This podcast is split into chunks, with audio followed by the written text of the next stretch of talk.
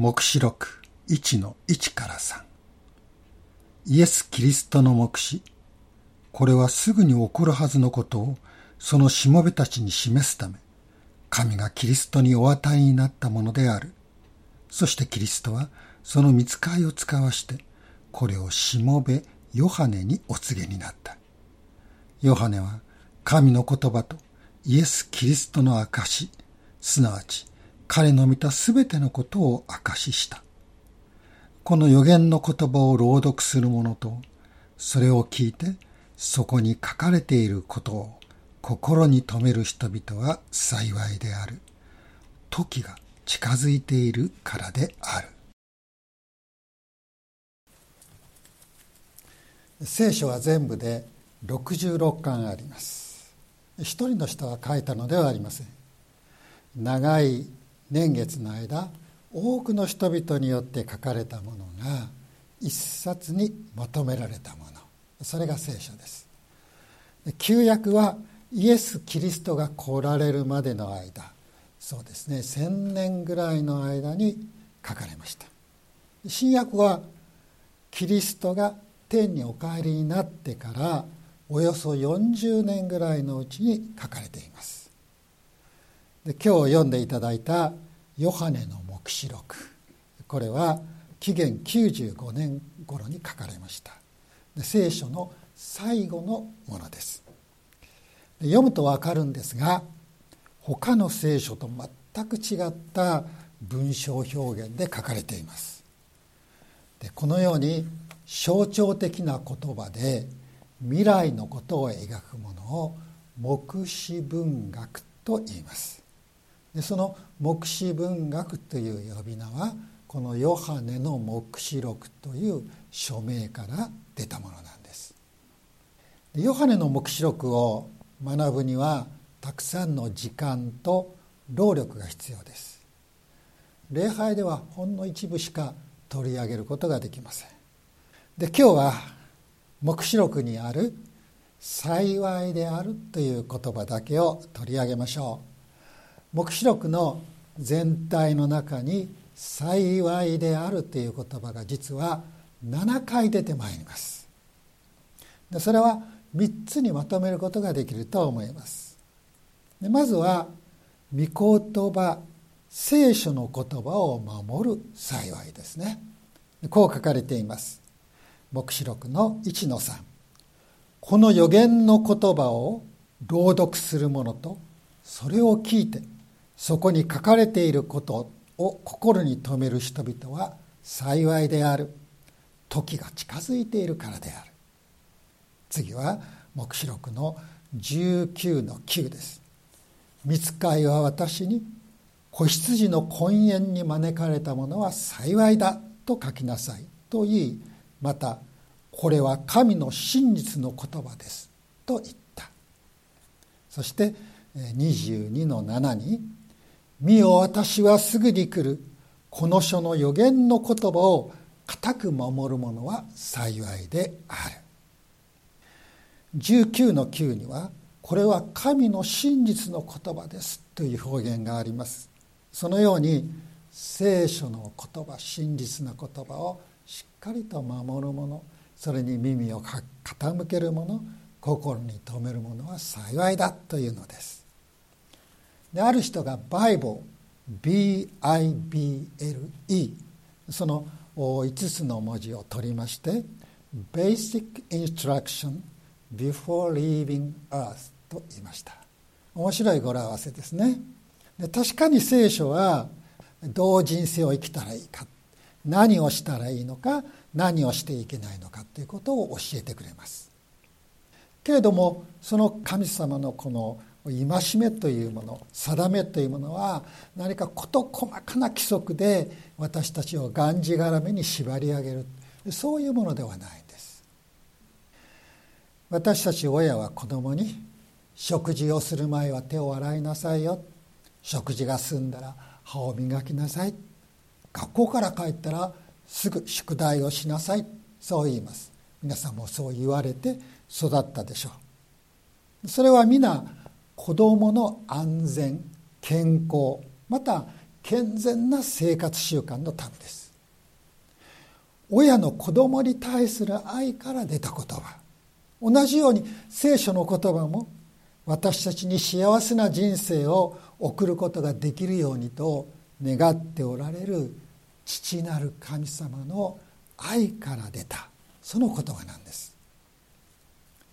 人間には自由があります。でもそれは何をしても良い自由ではありません。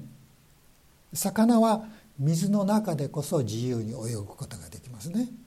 魚が陸に打ち上げられたらもう生きていけなくなります。ダラスとヒューストンを90分時速186マイルで結びますハイスピードレールがいよいよ工事が始まりました。日本の新幹線の技術が使われているというので大きな期待が寄せられています。でもこの列車が性能を発揮できるのはレールの上を走っている限りです。レールから外れたら悲惨なものになってしまいます。私たちも神様が敷いてくださったレール神様の言葉の上で生きる時に初めて自由になれる。自分の能力を発揮することができ幸せであることができるんです。詩篇の第一編にこうあります。幸いなことよ。悪者の計りごとに歩まず罪人の道に立たず。あざける者の座につかなかった。その人。まことにその人は主の教えを喜びとし昼も夜もその教えを口ずさむ。その人は水路のそばに植わった木のようだ。時が来ると実がなりその葉は枯れない。その人は何をしても栄える。聖書を読み学び実行する人はこの言葉の通り人生に歯を茂らせ実を結ぶことができるんです。私たちはこうして毎週神の言葉を聞き毎日聖書を開きそれによって養われています。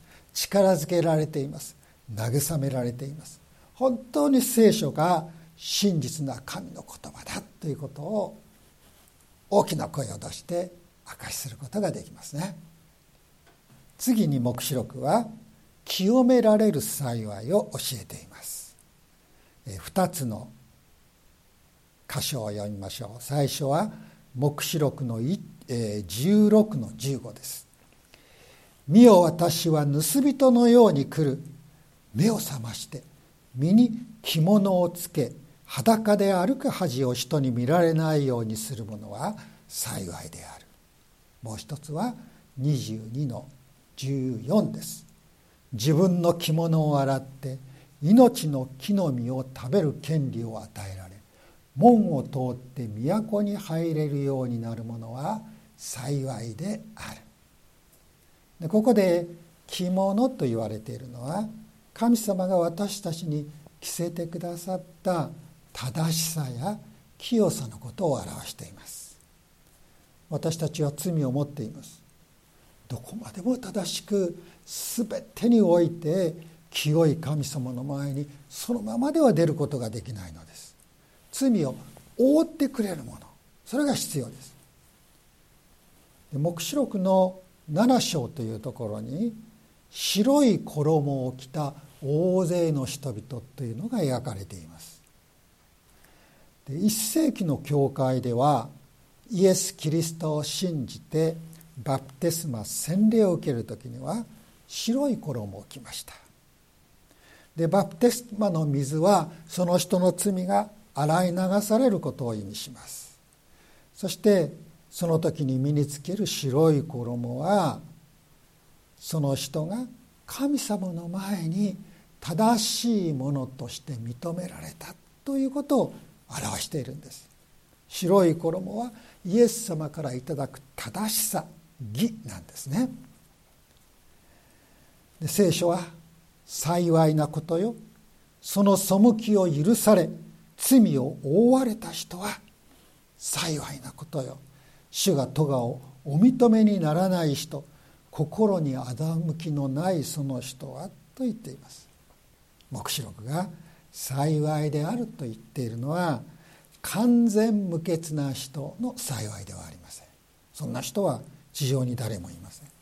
私たちは罪を犯しそして過去を悔やむことが多いものです。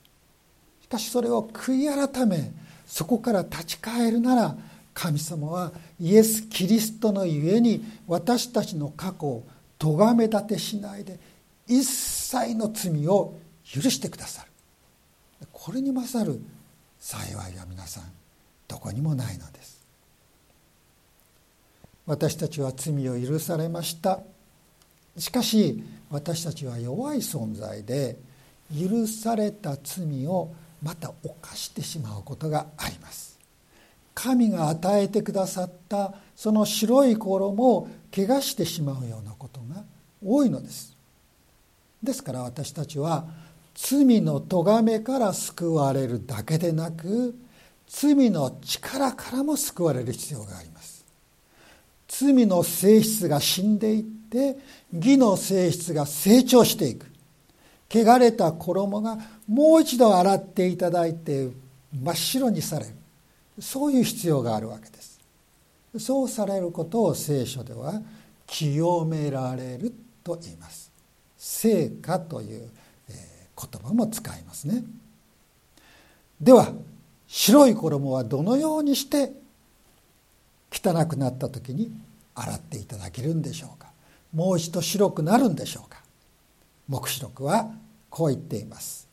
7章の14彼らはその衣を子羊の血で洗って白くしたのです。普通真っ白な着物に血がついたら洗っても簡単にはきれいになりません。シミが残ります。しかし神の子羊と呼ばれるイエス・キリストの血は違うのです。それはどんな罪も洗い清めます。白い衣を一層白くするのです。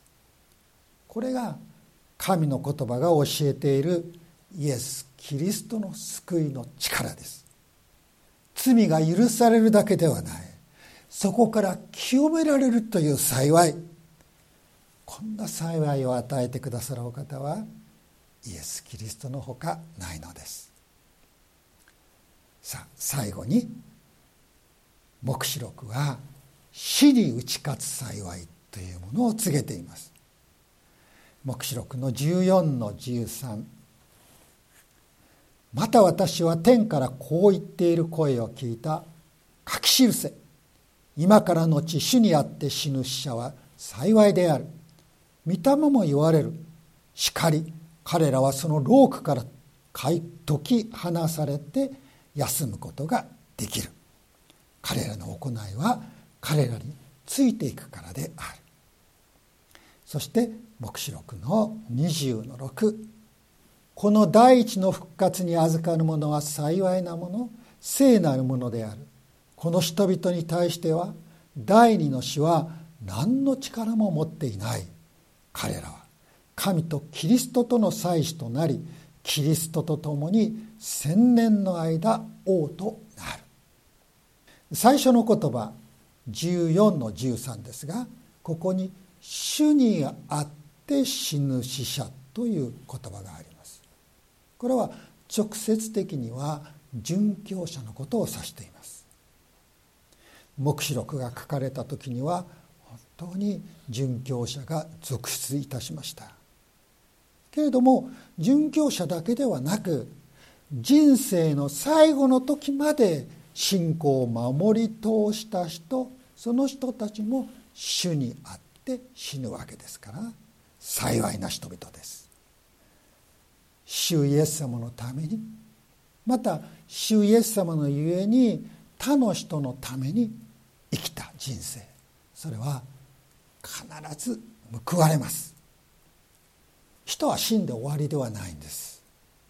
聖書は彼らの行いは彼らについていくと言っていますね。つまり地上での行いは天で報われる。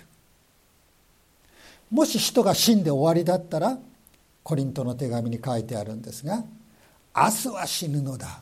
さあ飲み食いしようではないか。そういう人生になってしまいます。上手に世当たりをしてこの世のものを精一杯楽しむ人が幸いな人だということになるわけです。でも誰もそれが本当の幸いであるなどと考えている人は世の中に誰一人いないのです。黙示録の20の6にこの第一の復活に預かる者は幸いなもの聖なるものである。この人々に対しては第二の死は何の力も持っていないという言葉がありますけれど第一の復活というのはイエス・キリストを信じてキリストと共に復活すること。つまり神の子供として生まれ変わることボーンナゲインのことを意味しています。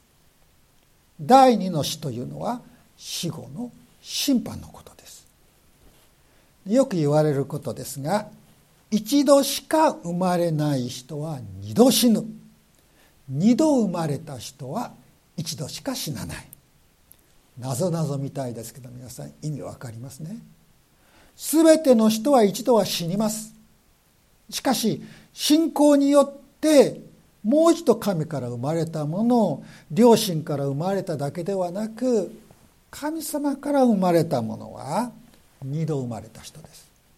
その人もまた時が来たら地上の人生を終えて天に行かなければいけません。一度は死ななければならない。でも二度生まれた人は二度目の死から救われています。死後の裁きである第の死から救われているのです。それはイエス・キリストがあの十字架で第一の死だけでなく第二の死も私たちの身代わりとなって味わってくださった。それをご自分の身に引き受けてくださったからです。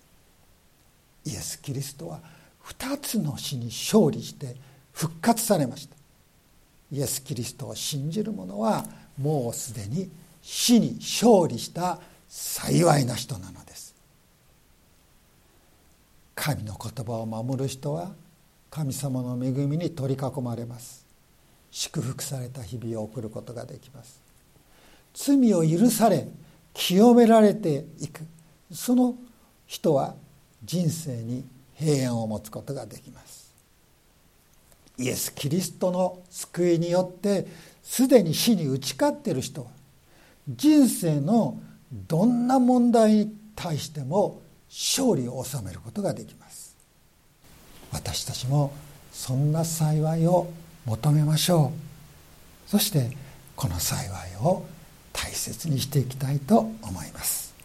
お祈りをいたします。父なる神様あなたがイエス・キリストを通して与えてくださる幸いは私たちが普段考えている幸いと随分違っています。しかしこうした幸いがあって初めて私たちは日々の幸いな生活を送ることができ私たちの確かな人生が成り立ちます。